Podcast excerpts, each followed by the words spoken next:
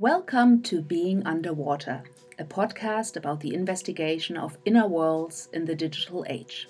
I'm your host, Joana Breidenbach. Today, my guest is Jasmine Bloch, and though we venture deeply into her own understanding of herself, the effect of digital forces didn't feel as relevant to pursue.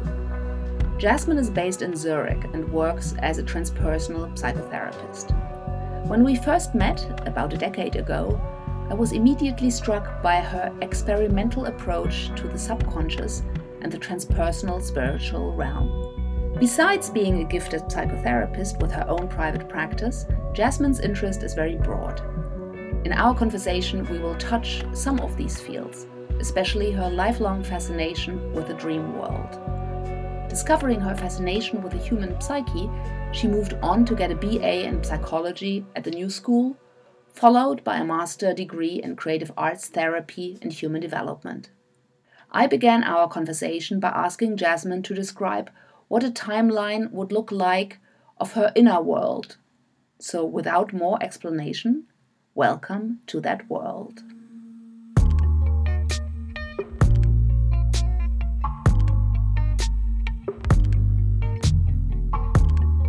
Hello, everybody. Okay, that's a big question throughout the lifespan. Yeah, I mean, you know, maybe you want to start when you first realized that, you know, there was such a thing as your inner experience, your own inner subjectivity. Yes. Well, I think that started early on.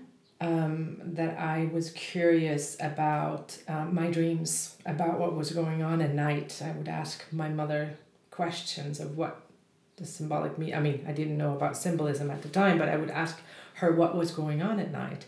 Or when my grandfather died when I was seven years old, I was very um, concerned or also curious about where the soul would go to after it would leave the human body. And I remember um, that my mother wasn't quite sure what to answer.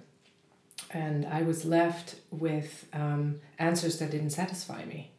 And so I went on to pursue um, these questions later on. Like the first books I was able to get my hands on were books about um, sort of transpersonal topics. All right. Mm, the life after life.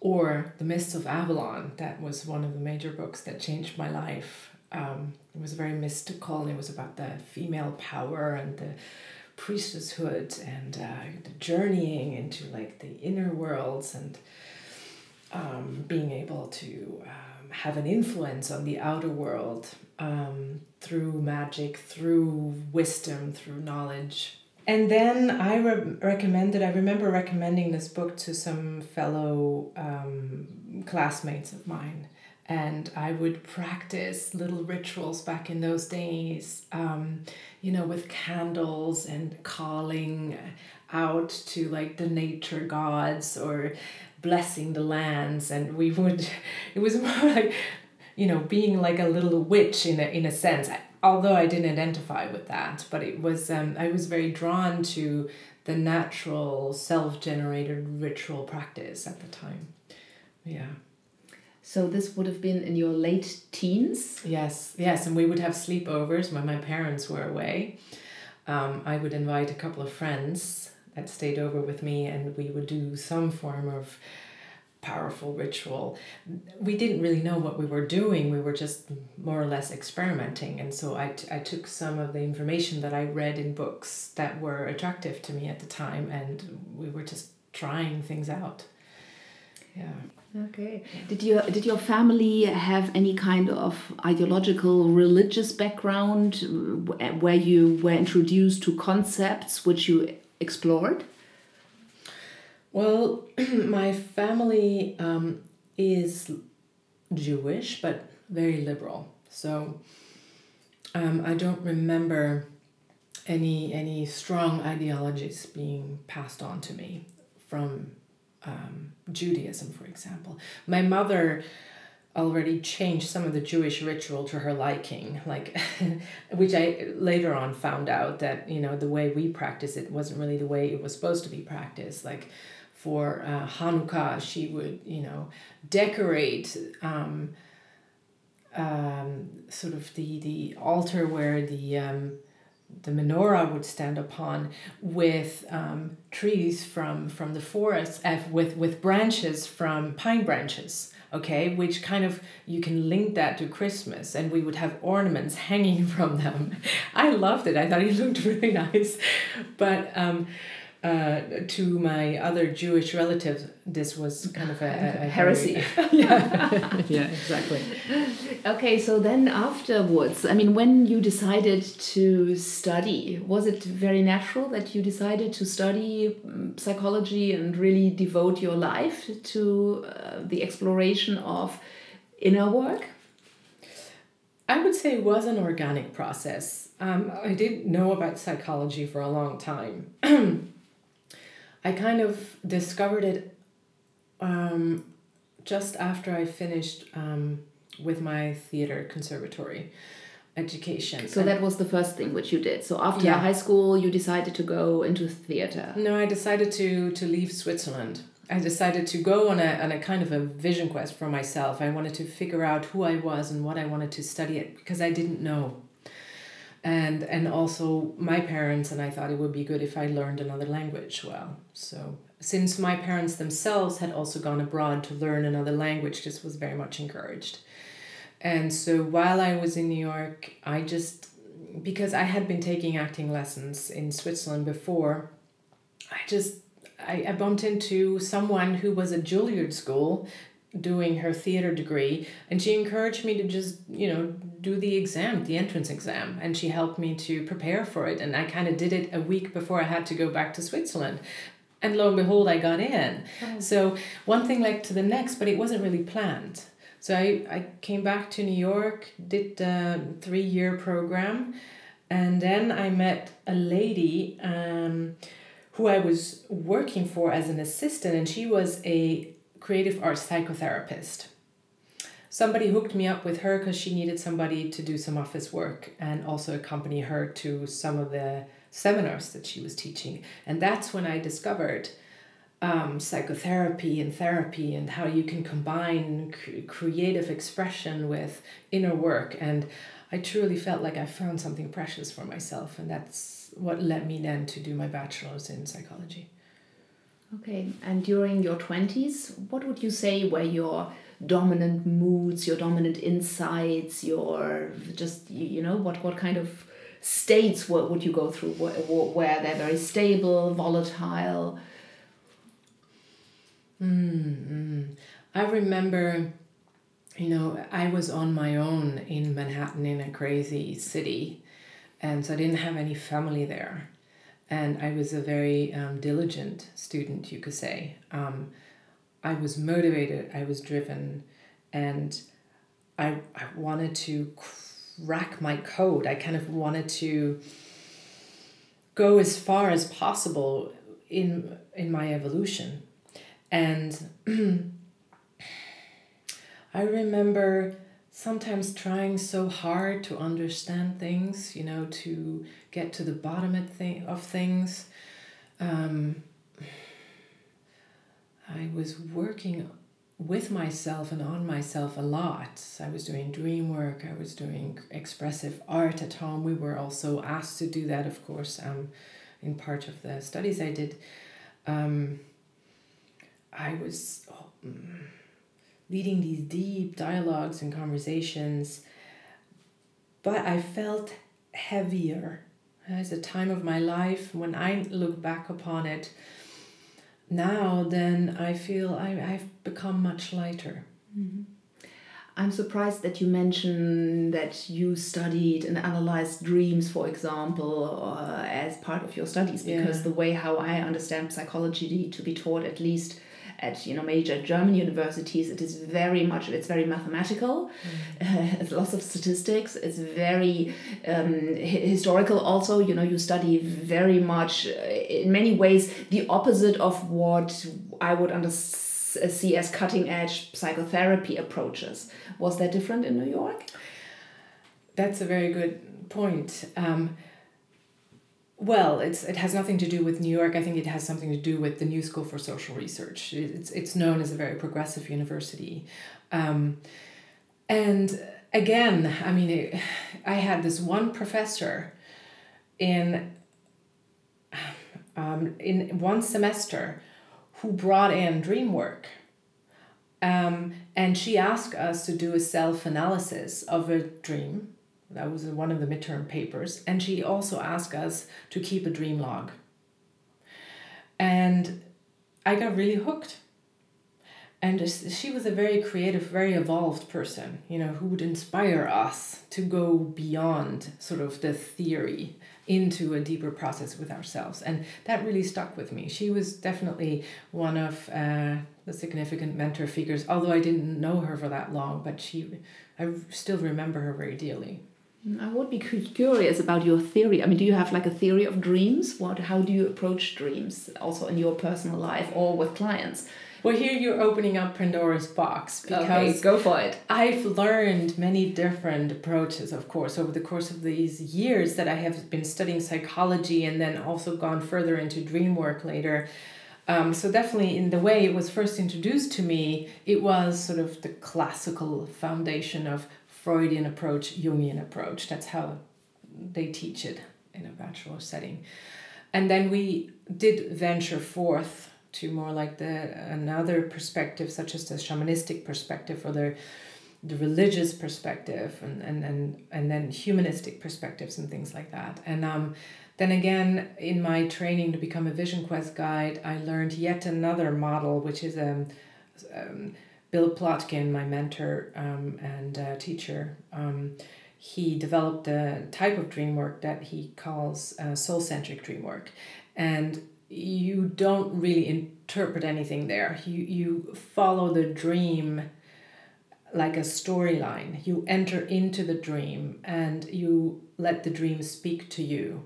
You really go into a process. Um, and uh, I kind of was very drawn to that, you know, to uh, interact with the dream rather than just putting something upon it.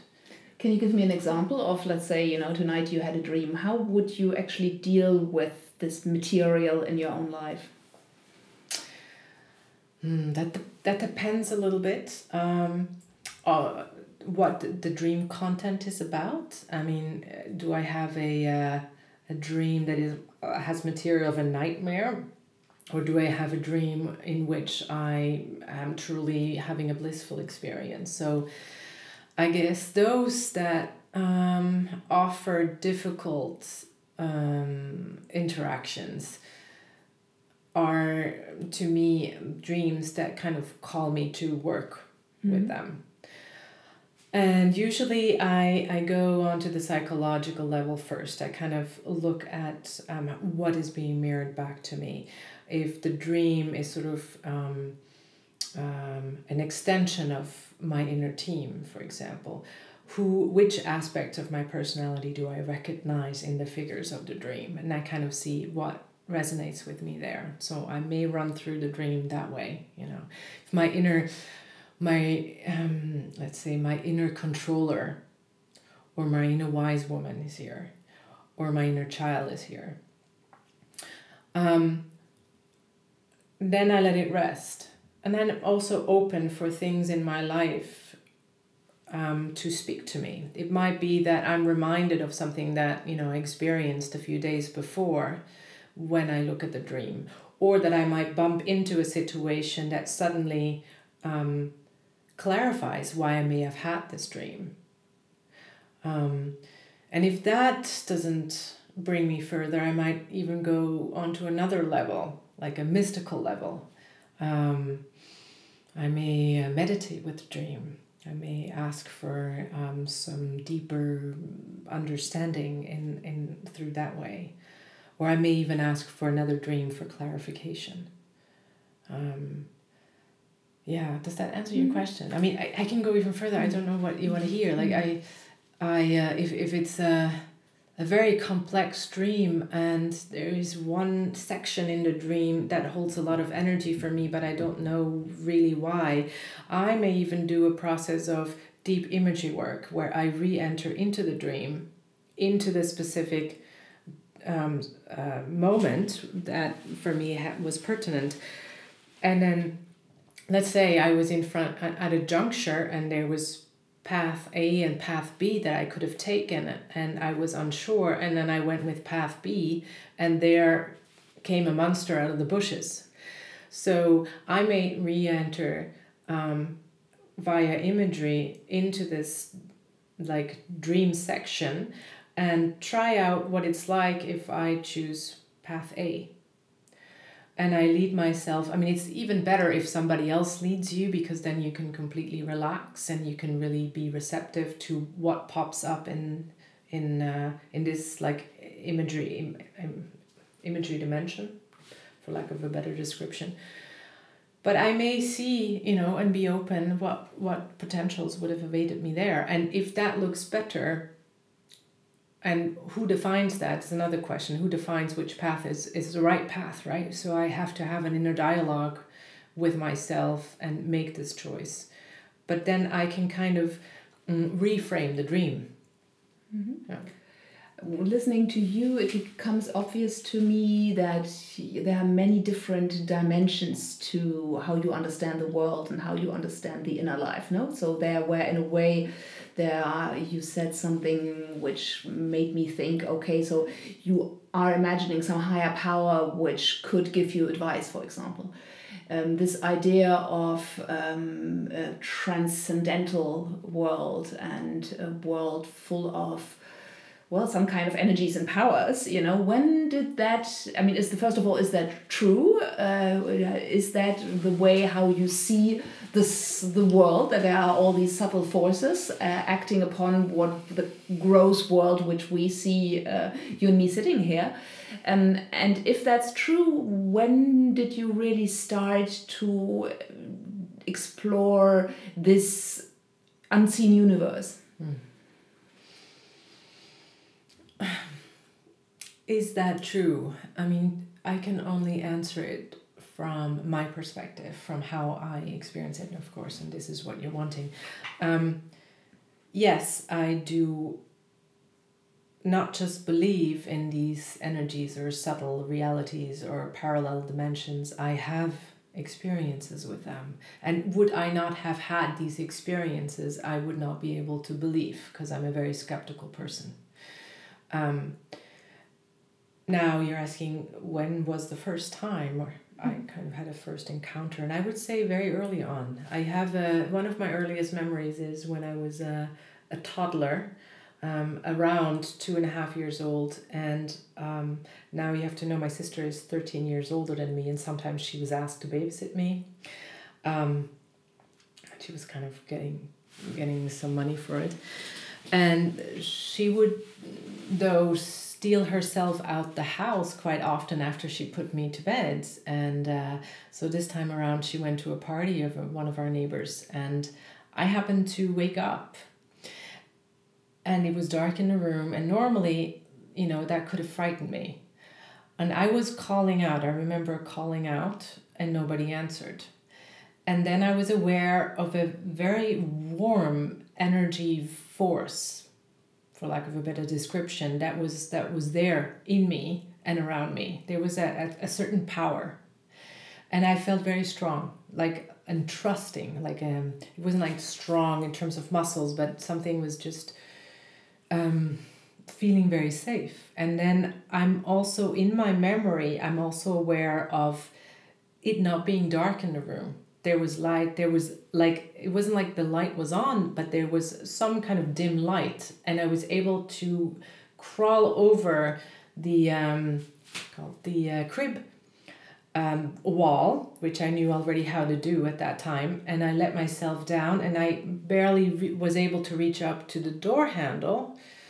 And i let myself down the house. We had steps to the to the entrance area and um, I was very energetic. I wanted to go out to the playground and I put my little boots on. They were Snoopy boots, and I remember it took me a very long time to put them on, and I put them on the wrong side, and I was very frustrated. But this warmth and this light was still there, and I made my way through the neighborhood. We I grew up in row houses to the sandbox, which was about two minutes walking distance from our house. And there I played, God knows for how long, it was summer. And then the thing that frightened me was my sister's frantic screams, who screamed my name. And that was the first moment I realized what it means to be in panic. Um, she somehow then at some point came to me and hugged me fiercely and said, Never ever do this again. And that was the first moment in my life where I felt like I've done something wrong. However, the experience that I've had to this day is still ingrained in my in my heart even. And I know that what you know what i'm telling you now has happened because she remembers it. So and she she doesn't know how i managed to get out. Now back in those days of course we didn't lock the front door so that's why i was able to get out of the house because uh, i grew up in the country. Um, that's the earliest um, special experience. And they came and went. I don't have them like every day but every once in a while how did you try? I mean, did they surprise you when you probably realized that most of your other friends didn't have maybe the same kind of experiences? Uh, how did you make sense of those? Mm. I remember that my friends were fascinated. I mean, those that were my friends, and only those that I tell of some of these um, experiments that I was doing with dreams or with healing, even. When I was 17, reading books by Shirley MacLaine, for example. And you know, she's talking about extraterrestrials and she's talking about, you know, healing and, and energy work and all of that. So I, I tried on my friends. They would lay down, they would be my guinea pigs, they would lay down and I would do some kind of shamanic, enact some kind of shamanic thing that I knew very little about. And thank God, never anything dangerous happened to us. But I think partially now, uh, looking back, I think it's because we were our frequency um, was quite high, meaning like we were really excited, we were really positive, so we weren't really going into any traumatic areas within those experiments. That's why, mm-hmm. um, you know, it worked out well for us. One of the things, uh, or one of the trainings you did, which might have, in a way, uh, deepened uh, your understanding of uh, different kinds of forces, uh, definitely of natural forces, was that you were trained as a vision quest, um, what is it, practitioner guide. guide. Uh, and I mean, you do have a very strong relationship with nature. What what is it that attracts you? What what does this vision quest consist of, and how do you perceive your own relationship with nature?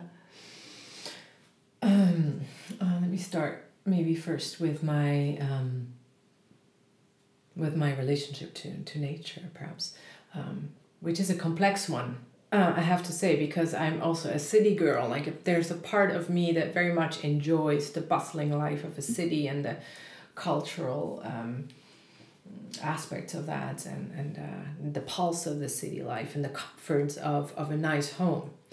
And then something happens to me though when I spend some time in nature. Um, it's as if like, you know, the onion is being peeled and some um, wilder, raw, um, deeper essence of me emerges that um, deeply feels these these tree beings, as I would call them, um, feels drawn to interact with them, to touch them, to breathe with them, to lay upon the grass, to almost merge with the natural world and um, I, I forget about my conditionings of the city life. I mean, I'm also somebody that then can go without showering for a week and it doesn't bother me.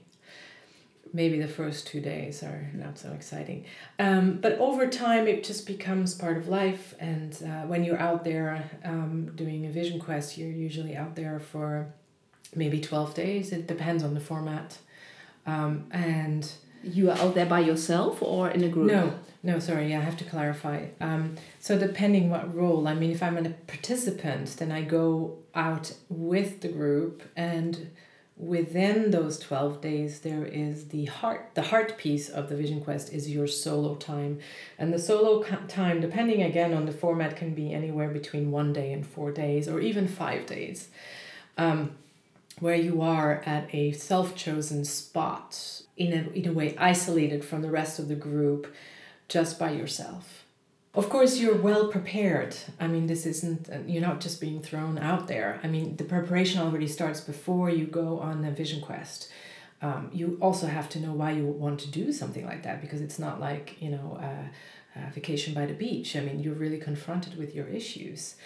Um, and you're confronted with all the elements especially when you're on your own you you gotta figure out how you want to manage. Um, if you're within the group before and after you always have the group guides who can kind of you know alert you or guide you or care for you as well. Um, so yeah you have to have the right equipment first of all. You really need good shoes good sleeping bag. I mean there's there's a huge list you know a huge checking list. And you need to be in, an, in a good inner disposition. We don't usually take people out that are not stable enough um, because it's a great risk you know. Um, and I presume they don't have a Kindle with them with uh, no, 10 ebooks. Exactly. Um, recommended, it is recommended that um, you actually don't even bring any reading material other than your journal. Um, that everything that um, hmm, you engage with comes either from your inner world or from your experience with the natural world, and then perhaps also with the mystical world, mm. however open you might be. Mm, so I presume many people experience boredom or what are the major you know phases people go through because i can imagine that when you are really left by yourself and don't have any distractions then yes as yes. you said your own stuff can come up um, yes and it gets even worse you don't you don't eat i mean it's recommended that you fast so you don't have the rituals of of uh, making a meal you know which can also keep you busy especially during a solo you could just a meal all day long um, so of course you're being prepared. I mean, you're going out there with a question or with an intention. Otherwise, why do a vision quest, right?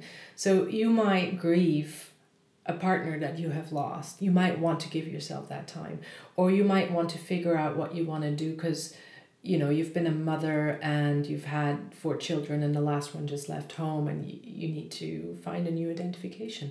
So usually it's people who are standing um, at a very transitional place in their life and they're looking for time to really see what wants to emerge.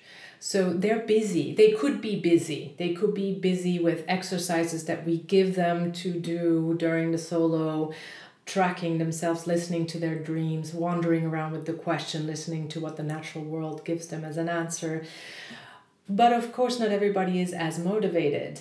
And um, especially if you're not used to being alone, then boredom or fear is actually one of the very strong um, mo- emotions that can appear, especially during the time when night falls because you're in the natural world and there are natural i mean there are animals out there depending on where you're at. If you're in the desert there might be you know snakes and scorpions and other things and, and in the mountains. There are bears and there are coyotes and so um, yeah how do you deal with your fear when that comes up?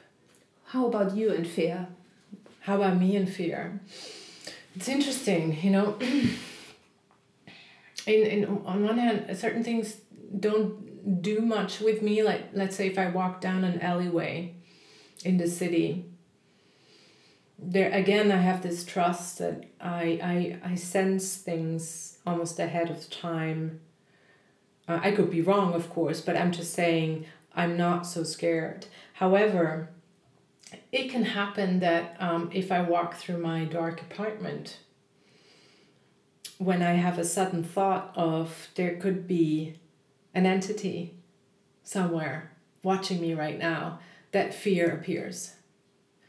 And then I need to turn the light on and to just give myself, you know, uh, to, to make certain that, you know, I am okay and nothing is here.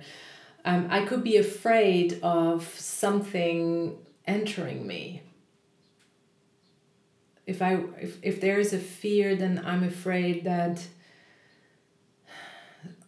something I could be manipulated or somebody takes away from me. Mm. So, yeah.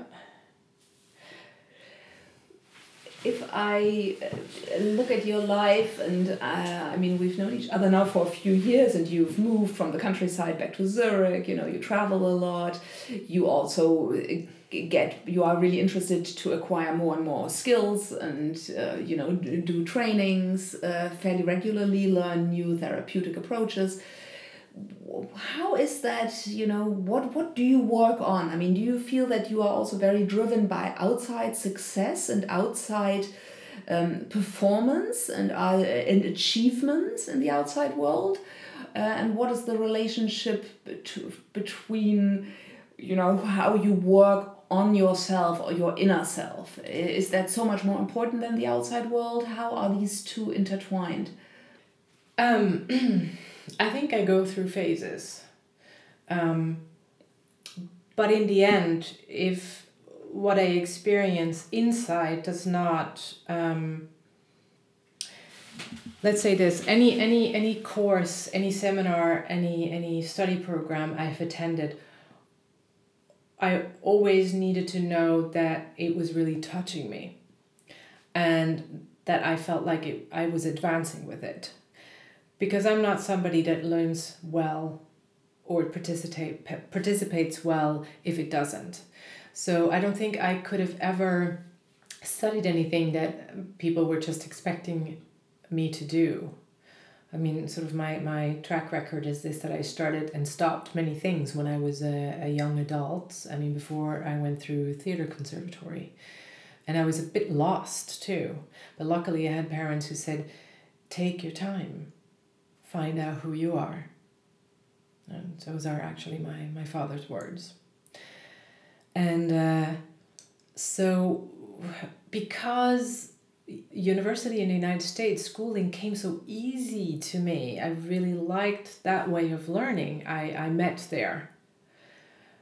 I wanted to excel in it because I could. For the first time, I could, you know, write A's Whereas in Switzerland, that was rather difficult for me.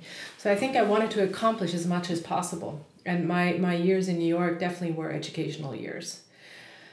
Returning back to Switzerland, which you did then in your 30s or how old yeah, were you was, when you I was 29 when I returned. And there were years where I didn't do any longer training. I would say that I was more mm, in that process of integration of um, uh, also being in life. I was I was I was um, mm, more engaged with with other forms of learning and and uh, evolution of being closer to my family and needing to know what that meant for me because you know it was I mean, I, I never really had to separate from my mother and become an adult because I just left when I was 18. I didn't have to deal with uh, a lot of uh, of our inner of our dynamic. And so in coming back i had to figure out what kind of daughter was i to her. And uh, we had a lot of things that we needed to sort through. So um, now um, the, the reason why i started another master's of science degree was because still the field of, of spiritual psychology and transpersonal psychology is being kind of put into the esoteric drawer and I refuse to be put in that.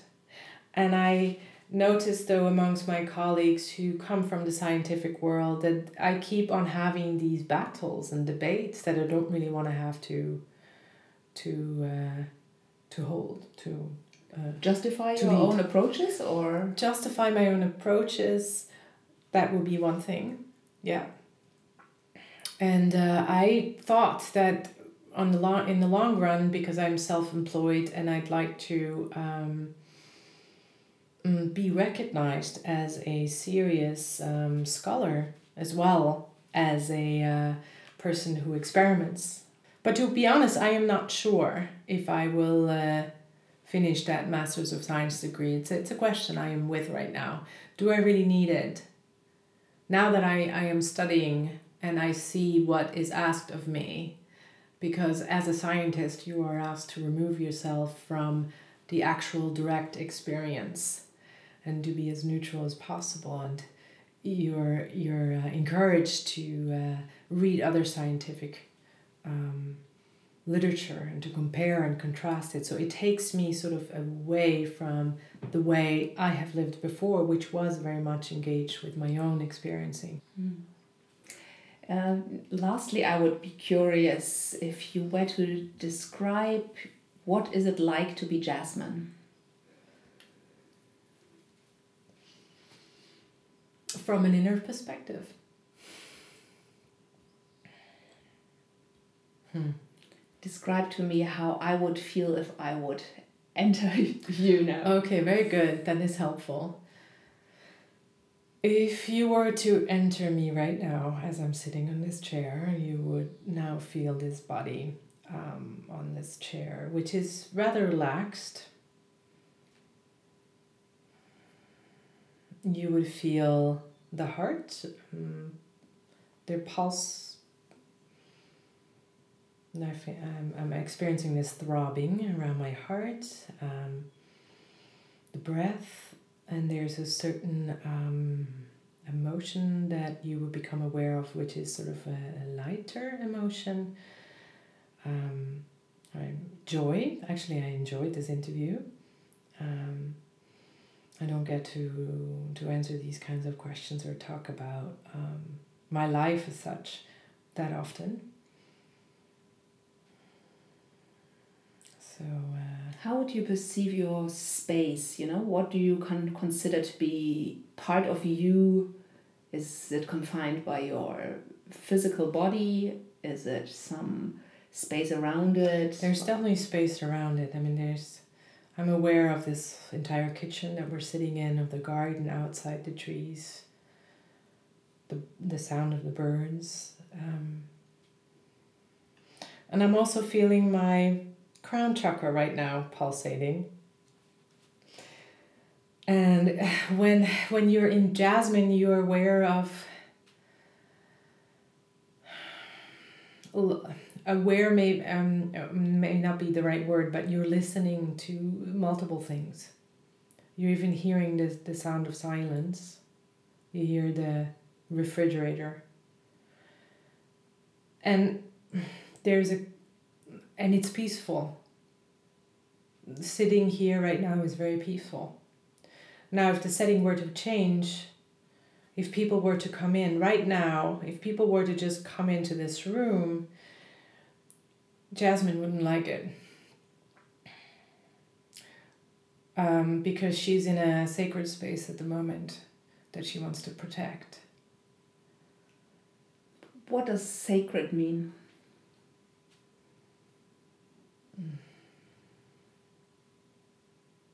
what it means to me right now, because um, it can change, is when I am, when my consciousness is in my heart, and when I feel connected to a person I really care about, and the body I sit in, and this moment in time. and I there's this alertness, this this this absolute presence. It's for me sacred. But there's there's also a feeling of um, gratitude. Thank you very much. Mm. Pleasure speaking to you. Thanks. Same here. Thank you. Being Underwater is created by Joana Breidenbach and edited by Sienna Powers. The music is produced by Angus Sewell McCann and Vincent Augustus. If you like this episode, please remember to subscribe, rate, and review wherever you get your podcasts. This really helps us spread the word. You can also check out our website at beingunderwater.com or at joanabreidenbach.de.